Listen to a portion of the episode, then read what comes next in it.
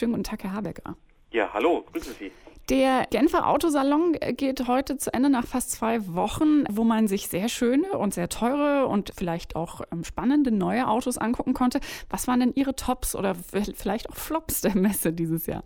Also wie jede Automesse hat Genf natürlich Tops, aber auch Flops, das ist schon richtig. Ganz grundsätzlich ist Genf ja eigentlich immer so das Jahreshighlight der europäischen Messen und eigentlich immer auch so eine Messe der großen, schönen, der starken und der schnellen Autos. Und da hat auch Genf dieses Jahr nicht enttäuscht. Also ich glaube, wenn man gleich damit anfängt, was das absolute Highlight war, wollen wir, das, wollen wir damit anfangen oder wollen wir mit einem Flop anfangen? Wenn der Flop beeindruckender war als das Highlight, dann gerne den Flop. Ob der Flop beeindruckender war, das lassen wir vielleicht die Zuhörer dann entscheiden. Ich glaube, der größte Flop ist die Geschichte mit dem Flow Cell. Da gibt es also ein Unternehmen, das ein Auto vorgestellt hat, das angeblich mit reiner Batterieleistung 800 Kilometer weit kommt, 300 km/h schnell ist und 1000 PS hat. Und äh, das alles drumherum ist eine Riesenshow, ein Riesentheater. Aber was so an der Technik unter dem Blech stecken soll, da können die gar nichts dazu sagen und sie können auch keine Hauben aufmachen. Das heißt, sie erzählen etwas von einer Technik, die sie nicht zeigen können. Finde ich eigentlich in meinen Augen ist der größte Flop, weil noch immer ist Technik etwas, was man sehen und verstehen muss.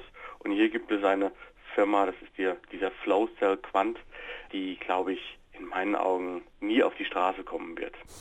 Gab es dann umgekehrt auch was, wo quasi das drin ist, was man von außen sehen kann? Also äh, wenn wir uns jetzt mal so ein bisschen vorsichtig in Richtung der Highlights vielleicht bewegen? Also das größte Highlight in meinen Augen ist genauso auch wieder ein Außenseiter.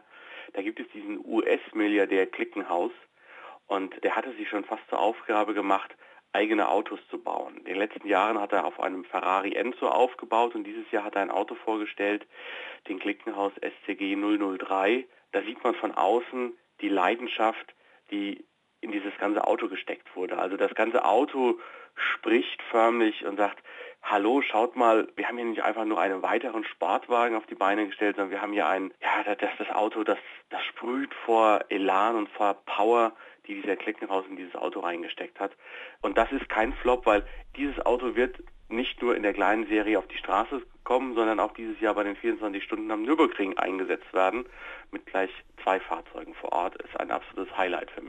Gab es dann auch sowas wie eindeutige Trends, wo man sagen kann, okay, also dieses Jahr wird es auf den Straßen vielleicht auch in eine bestimmte Richtung gehen, was man jetzt wieder häufiger sieht oder was die Leute wieder häufiger kaufen, um es zu fahren? Ja, was eigentlich ja immer erwartet wird, ist, dass so eine Messe so die Zukunft zeigt.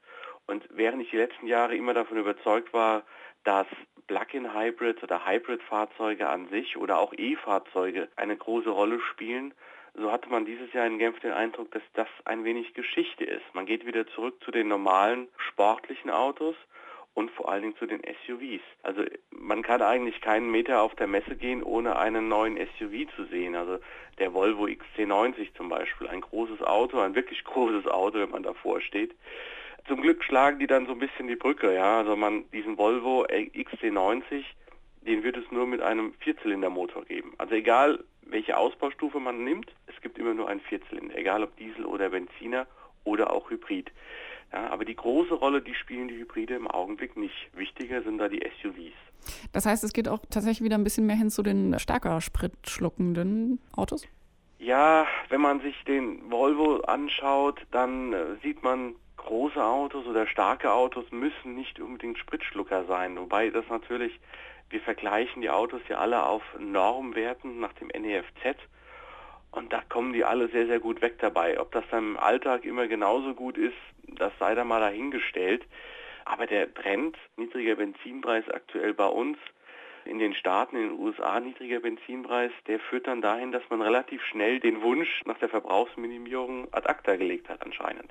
Über die Highlights haben wir ja schon so ein bisschen gesprochen und da kam ja bei Ihrem Highlight auch schon ein bisschen Leidenschaft mit durch. So richtig viele große Überraschungen gab es ja offenbar jetzt nicht mehr auf dem Genfer Autosalon. Aber eins ist vielleicht jetzt nicht so super zu erwarten gewesen.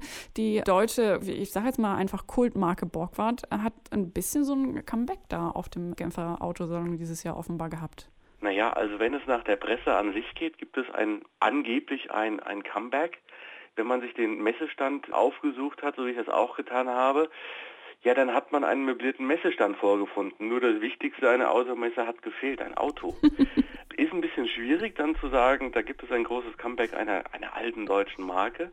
Wenn man sich dieses Comeback so zu Gemüte führt, dann stellt man fest, da steht ein chinesischer Lkw-Hersteller hinten dran, der sich die Markenrechte Borgward gesichert hat.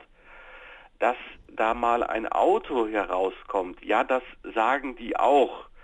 Und wir sollen uns doch bitte zu IAA im Herbst gedulden und dann gäbe es auch einen neuen Borgward und in der nahen Zukunft gäbe es eine ganze Familie von neuen Borgwards. Ich glaube, da ist so ein bisschen Skepsis ganz angebracht erstmal. Nun hatten wir das äh, nicht wirklich Comeback von Borgward, wir hatten das vielleicht auch nicht ganz so schöne äh, Comeback der SUVs. Äh, Gab es denn auch was wirklich Innovatives, wo man sagen kann, das ist vielleicht wirklich ein bisschen zukunftsträchtig, dass man dieses Jahr da sehen konnte?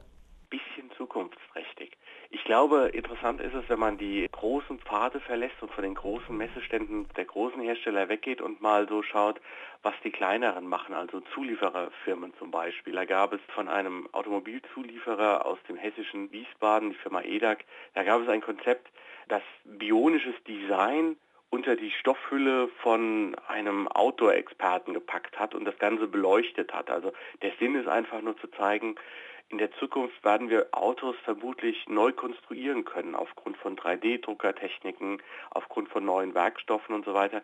Das sind Dinge, da sprechen die großen Hersteller nicht gerne drüber, aber die kleinen, die Zulieferer, die zeigen so etwas. Und da muss man dann einfach mal den großen Trampelpfad verlassen und mal zu den kleinen laufen und gucken, was machen die denn so. Ja, also das ist vielleicht etwas für die Zukunft. Mit Björn Habegger von meinautoblog.de äh, habe ich gesprochen in unserer Serie Automobil über die Highlights und vielleicht auch die Flops des diesjährigen Genfer Autosalons, der heute zu Ende geht. Vielen herzlichen Dank, Herr Habegger, für das Gespräch. Ja, sehr gerne. Bis bald.